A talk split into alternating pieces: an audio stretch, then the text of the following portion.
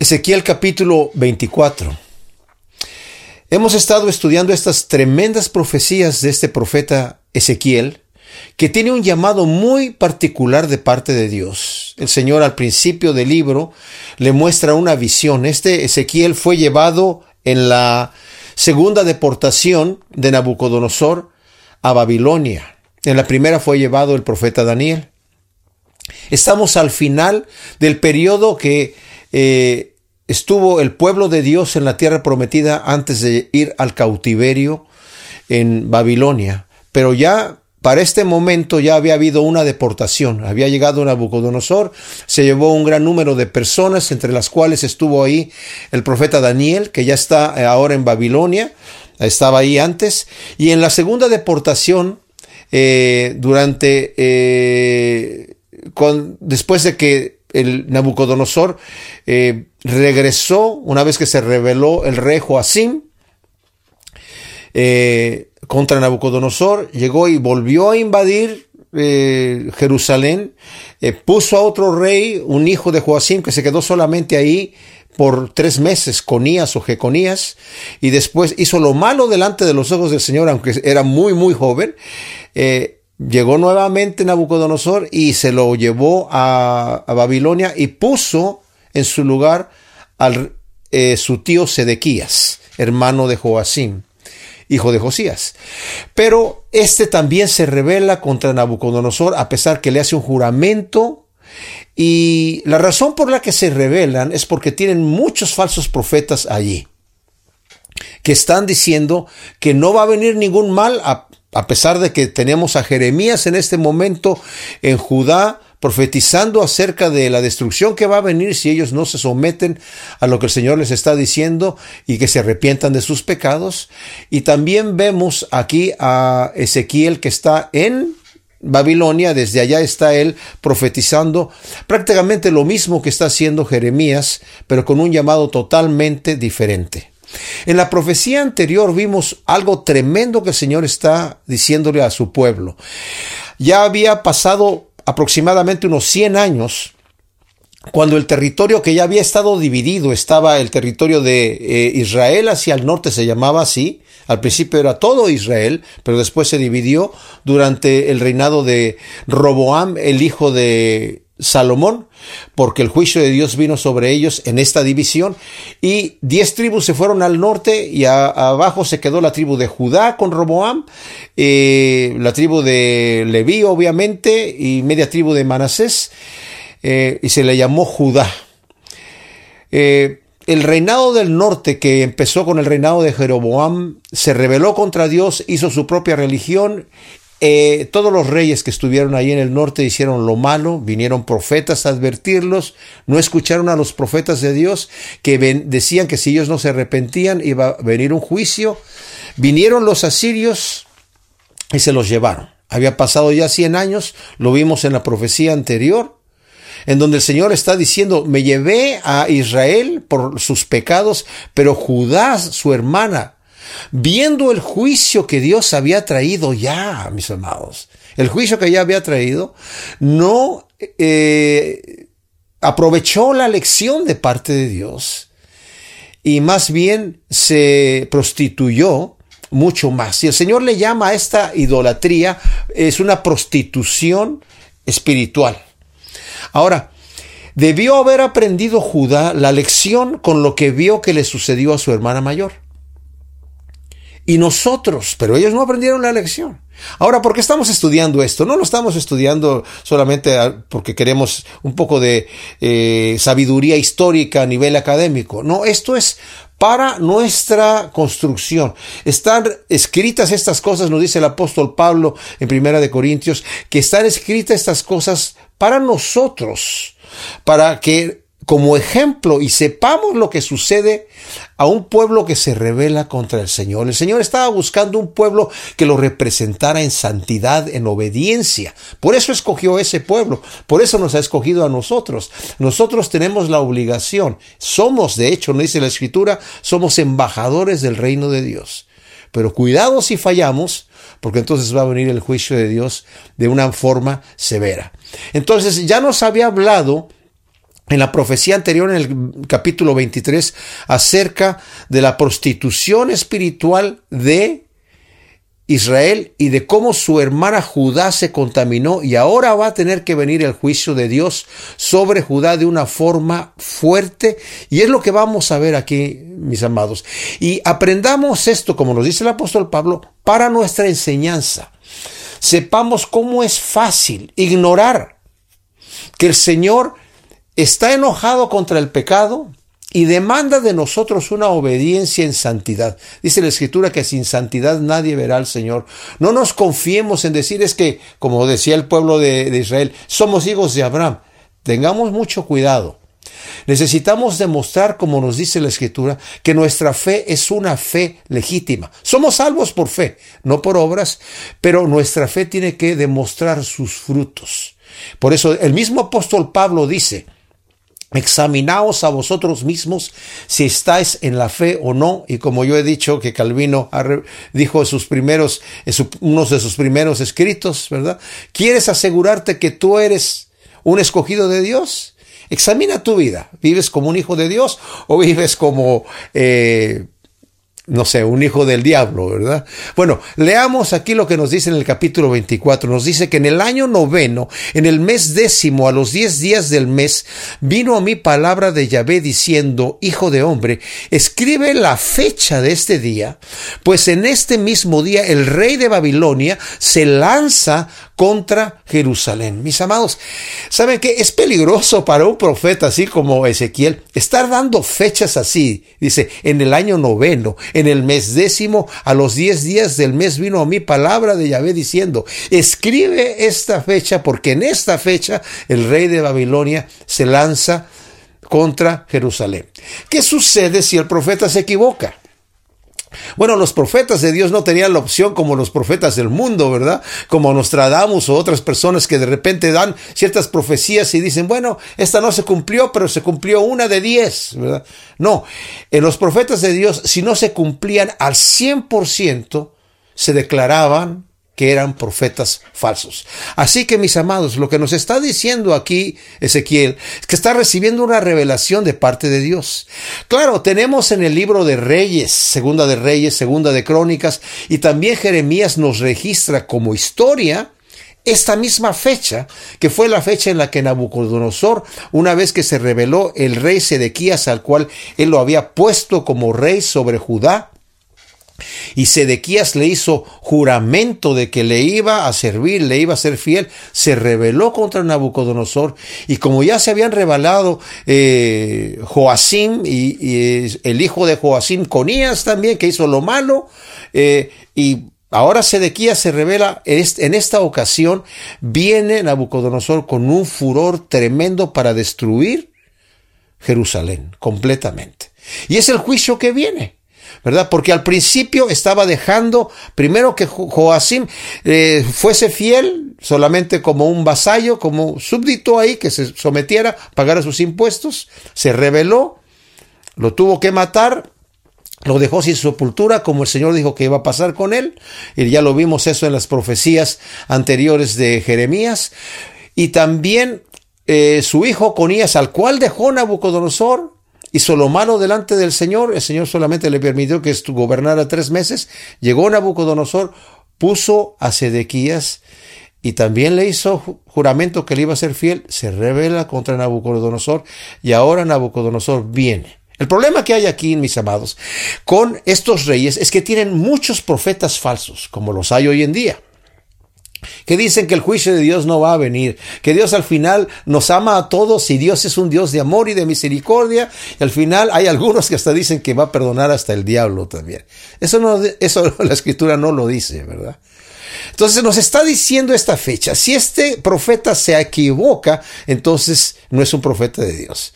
Hay algunos teólogos liberales que los que niegan que Dios hace milagros y que Dios es un Dios que sabe todas las cosas y que de hecho planea el futuro y todo, que esta, esta sección del libro de Ezequiel no la pudo haber escrito Ezequiel, porque ¿cómo era posible que Ezequiel supiese esta fecha con tanta anterioridad, verdad? Y tan preciso. Esto no puede ser. Bueno, si ellos no creen en un Dios todopoderoso, obviamente no puede ser. Pero Dios dice, conozcan que yo soy Dios y que soy capaz de predecir el futuro, ¿verdad? Aún antes de que suceda. Ahora, el Señor le está diciendo aquí, escribe esta fecha porque en esta fecha es cuando se va a balanzar el rey de Babilonia sobre Judá. No, no está, no está diciendo de hecho que en ese día ya se abalanzó, simplemente está profetizando el día la fecha en el que Nabucodonosor va a llegar y es exactamente así como se cumple y lo vemos registrado en Segunda de Reyes, Segunda de Crónicas y también en los escritos del profeta Jeremías. Dice, profiere pues entonces esta palabra a la casa rebelde y diles, Así dice Adonai Yahvé. Ahora, mis amados, nuevamente, cuando estudiemos esto, no tan, solamente es para ver lo que sucede aquí, el juicio de Judá. Hoy, pobrecitos, hoy yo quisiera o escuchar más bien promesas. Son advertencias de Dios para nosotros también. Profiere esta parábola. Diles, así dice Adonai Yahvé, pon la olla, sí ponla, y también echa agua en ella. Eche en ella trozos que le pertenecen todos los trozos que le pertenecen, trozos selectos, la pierna, la espaldilla. Llénala de huesos escogidos. Toma lo mejor del rebaño, apila debajo la leña y haz que hierva bien, cocina sus huesos dentro de ella. Wow. ¿Saben qué? Eh, esto, el profeta Ezequiel viene de una familia de eh, sacerdotes. Así que es de suponer que en la mentalidad de Ezequiel está pensando la olla, ¿verdad? En donde se ofrecen los sacrificios a Dios. Había muchos tipos de sacrificios que se ofrecían al Señor.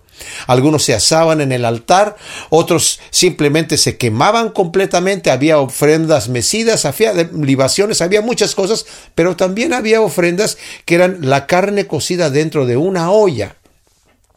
Israel, ellos decían, nosotros estamos aquí en Judá, los, sobre todo los, los, de Judá, estamos en esta olla donde aquí está el templo de Dios, aquí no nos va a pasar nada. Todos esos juicios que esos profetas locos andan diciendo de que Dios nos va a juzgar, siempre han venido así y no ha pasado nada. Continuamos aquí, hacemos lo que nosotros queremos y estaban confiando en sus riquezas y no había ningún arrepentimiento. Pero dice el Señor, sí, pon trozos escogidos. En ese momento la mente de Ezequiel está pensando, wow, es así como se, se están ofreciendo estos sacrificios en la olla, ¿verdad? Y luego dice, pues así dice Adonai Yahvé, hay de la ciudad sanguinaria de la olla cuya inmundicia está adentro, cuyo verdín no sale de ella. Wow. Saca pues trozo a trozo y no eches suerte sobre ella. O sea, aquí el Señor está volviendo esta parábola que está dando Ezequiel. Para que sepan, Israel, sí, tú eres una olla, pero deberías de tener un olor grato al Señor, pero en este momento no hay nadie que esté limpiando. Normalmente cuando se cocían y se ponían huesos adentro era para darle un mejor cocimiento, un, un mayor sabor. Y tenía que estarse limpiando la, lo que saliera en la superficie para que quedara una cosa agradable era algo que lo iban a comer eh, la gente que estaba ofreciendo, ¿verdad? había diferentes tipos de sacrificios, pero en algunos de ellos había las cosas que se comían, ¿verdad? Y las la comían las personas que estaban ofreciendo y hacían una parte que también era para el sacerdote, otra parte que era para los extranjeros y para la gente del pueblo, eh, para las viudas, para los huérfanos, etcétera. Había todo un proceso. Entonces dice aquí, no eches suerte sobre ella, saca pues trozo a trozo. Y aquí la imagen para el profeta Ezequiel es que normalmente había un garfio de tres dientes en donde sacaban la carne y lo que sacaban para el sacerdote eso era para que no escogiera a mí, dame el filé miñón, no, ese es lo que es para ti y lo que es para el sacerdote y lo demás, bueno, lo iban repartiendo de esta manera, pero dice aquí, no eches suerte sobre ella porque su sangre está dentro de ella, vertida sobre la roca desnuda y no la derramó sobre la tierra para que fuera cubierta de polvo para indignarme, para vengarme. Yo también he puesto en roca desnuda la sangre que derramó y no será cubierta. El Señor en el Antiguo Testamento, en la ley levítica, y esto también lo debe saber bastante Ezequiel, habiendo eh, sido preparado para su sacerdocio, ¿verdad? Que no lo pudo oficiar, el Señor lo llamó a un, a un oficio mayor, que era el de profeta. Pero sabía que cuando se hacían sacrificios y la sangre que se derramaba había que cubrirla.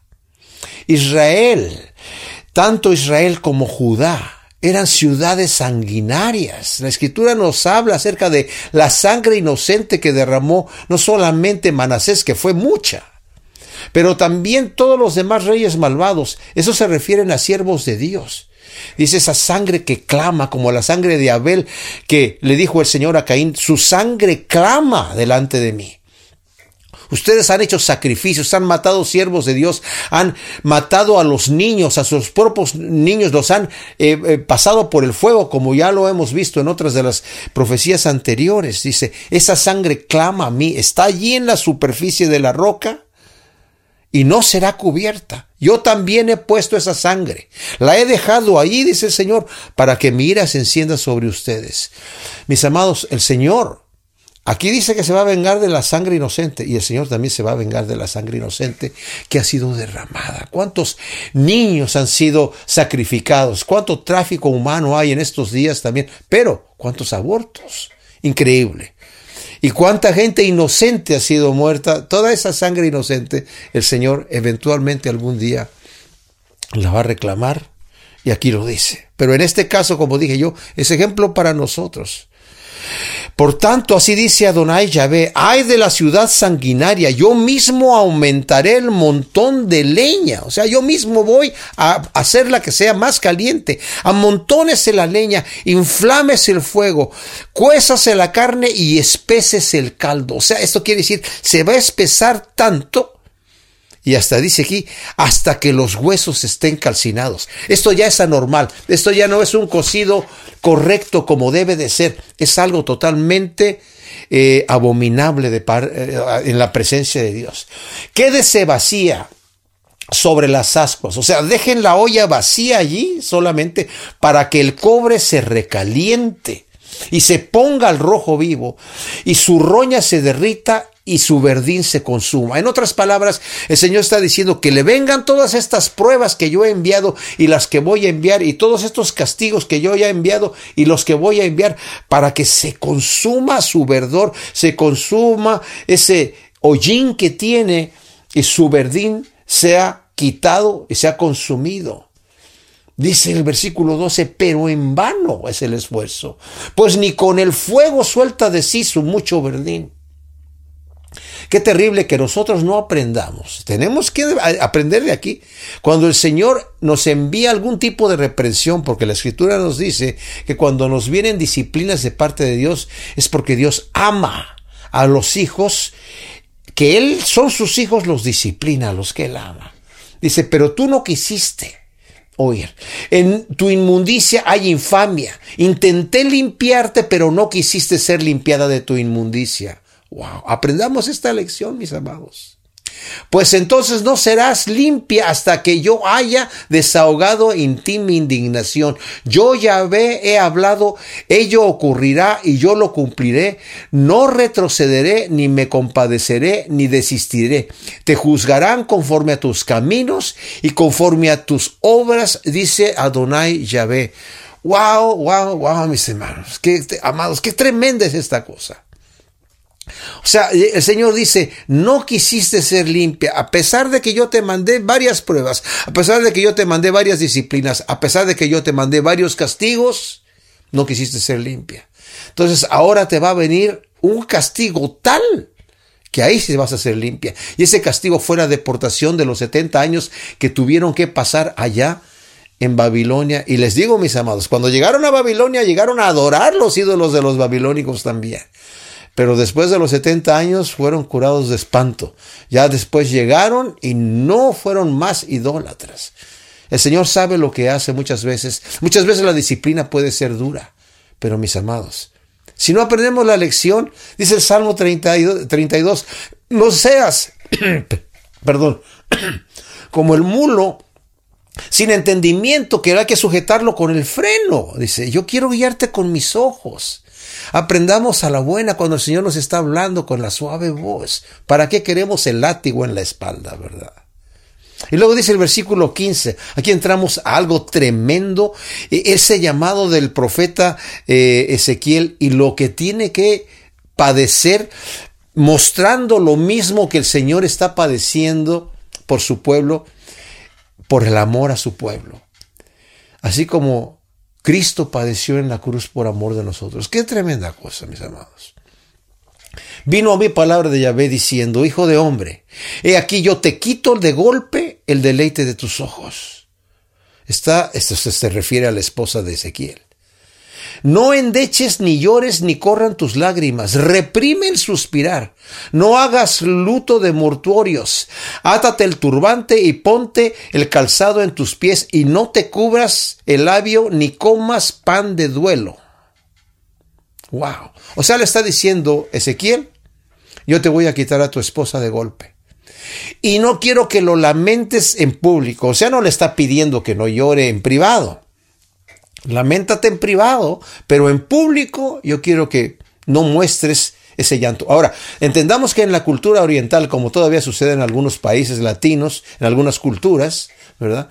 Cuando alguien se moría, la gente hacía un luto visible, ¿verdad? Y había lloronas profesionales que la gente contrataba cuando ya no podían eh, llorar como ellos quisieran. ¡Ay, Juanito, cuánto te qué bueno eres! ¿Conocías a Juanito? No, yo a mí me contrataron para llorar, nada más.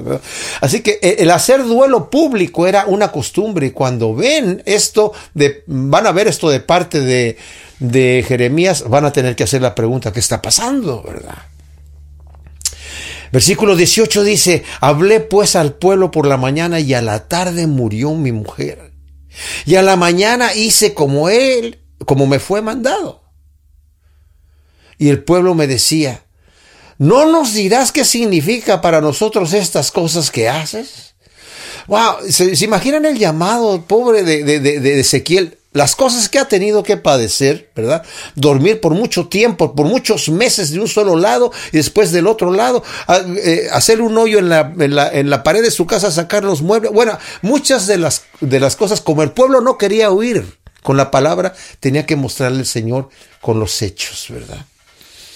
¿Qué estás haciendo? ¿Por qué no lloras a tu esposa? Le contesté a la gente. La palabra de Yahvé vino a mí diciendo, di a la casa de Israel, así dice Adonai Yahvé, he aquí, profanaré mi santuario, gloria de vuestro poder, deseo de vuestros ojos y anhelo de vuestra alma. Vuestros hijos y vuestras hijas eh, que dejasteis caerán a cuchillo entonces haréis lo que yo he hecho. No os cubriréis vuestro labio, ni comeréis pan de duelo. Vuestros turbantes estarán en vuestras cabezas y vuestro calzado en vuestros pies. No endecharéis, ni lloraréis, sino que desfallazaréis en vuestras iniquidades y gemiréis mirándoos unos a otros. Wow, wow, wow. Qué cosa tan fuerte. O sea, la delicia de, los ojos de ustedes que están en el cautiverio mientras el templo de Dios esté allá. Así pensaban también los que estaban allá en Judá. Estamos bien. El Señor dice, yo voy a quitar la delicia de mis ojos. Voy yo mismo, voy a profanar mi santuario. Y entró Nabucodonosor al lugar, a los lugares más privados, se llevó todas las cosas que al final fue destruido el templo. Tremendo, tremendo lo que el Señor está diciendo aquí. ¿Por qué? Por la maldad que, que no se han querido arrepentir. El pueblo de Israel, de Israel y el de Judá pecaron peor que los pueblos que estaban allí anteriormente. Ezequiel os será por señal conforme a todo lo que él hizo, así haréis vosotros. Cuando esto ocurra, entonces sabréis que yo soy ya Adonai Yahvé. Cuando esto sepa, ocurra, van a saber que los profetas falsos de ustedes les han hablado mentiras y van a saber que lo que yo he hablado a través de mis profetas ha sido verdad. Y tú, hijo de hombre, le dice el Señor a Ezequiel, no, eh, eh, eh, el día que estés que les arrebate eh, su fortaleza y el, el, gozo de su gloria, el deleite de sus ojos, el anhelo de sus almas y también a sus hijos e hijas. En aquel día, un fugitivo va a llegar a ti a comunicar la noticia a tus propios oídos. En aquel día se va a abrir tu boca para hablar con el fugitivo y hablarás y no estarás más mudo y le serás por señal y sabrán que yo soy Yahvé. Esto lo vamos a ver más a fondo cuando se cumpla esto que está diciendo aquí el Señor en el capítulo 33 de Ezequiel y en adelante. Aquí van a terminar los juicios del Señor hablados por él, con excepción de lo que, parte de lo que nos va a decir en el capítulo 33 y en el 34, y después va a venir los juicios de restauración. Algunos interpretan que esta, esto que se queda mudo Ezequiel es porque se queda mudo en cuanto a nuevos eh, juicios, anunciar nuevos juicios, pero ese es un tipo de interpretación que la vamos a ver en su momento. Señor, te damos gracias por tu palabra. Queremos aprender de estos ejemplos, Señor, para obedecer, escuchar tu voz y no tener que ser llevado, Señor, a una disciplina tan fuerte como tu pueblo tuvo que ser llevado. Señor, Siembra estas semillas en nuestra tierra como buena semilla, en buena tierra, para que produzca su fruto al ciento por uno, en nombre de Cristo Jesús. Amén.